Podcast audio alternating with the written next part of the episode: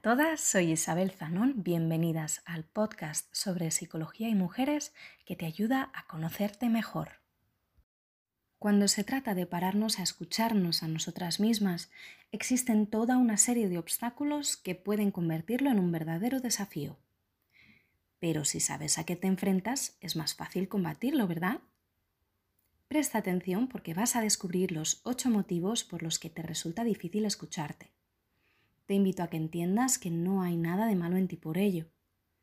Son tantos los factores que pueden obstaculizar la propia escucha que no sería raro que al menos alguno de ellos te suene de algo. Ocho obstáculos en nuestra escucha interna. 1. La tendencia de nuestro entorno a imponernos lo que está bien o lo que está mal según su propio criterio. Esto, que cuando somos niñas es necesario para guiarnos, protegernos y ayudarnos a desarrollar un concepto de moralidad, bloquea nuestro proceso de desarrollo personal a medida que vamos creciendo. Lo delicado de este asunto es que muchas veces son mensajes que proceden de personas que nos quieren y por eso nos afecta más, pero recuerda, su criterio y el tuyo no tienen por qué coincidir. Vives tu vida, no vidas ajenas. 2 sobre empatía hacia los demás. Esto es cuando nos diluimos en el trato con los demás. A menudo tenemos nuestra propia voz interna, pero hay otras voces del exterior que nos reclaman y nos distraen. 3. Nuestra sociedad es patriarcal y esto limita el desarrollo humano pleno de hombres y mujeres, su autoestima y formas de relacionarse. En concreto, existe una presión sobre las mujeres de ser para los demás, que nos empuja a cubrir las necesidades ajenas como vía principal para sentir bienestar.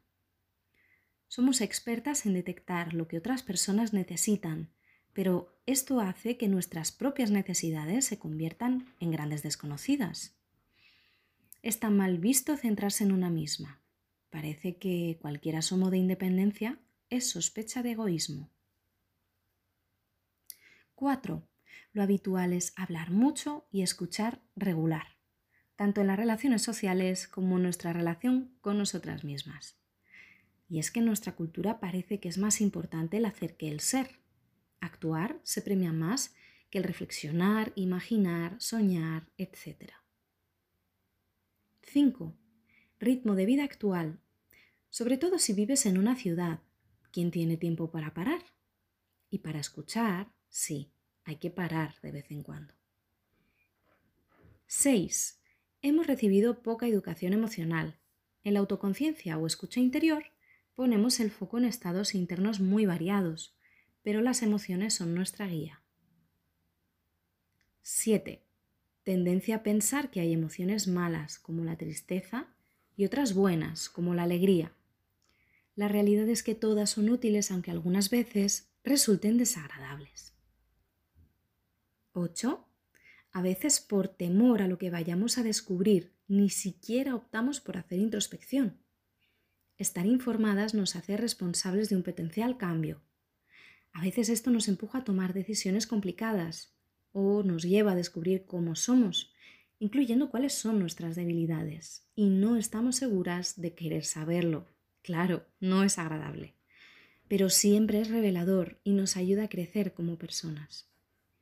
Cuando somos conscientes de nosotras mismas, podemos pasar a la acción para llevar la vida que queremos vivir.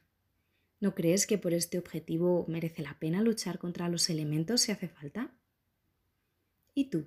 ¿Con cuál de estos obstáculos con tu escucha interior te sueles ver las caras?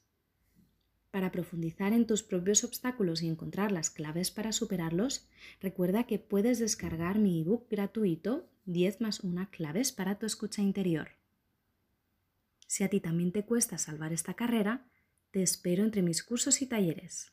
Un abrazo.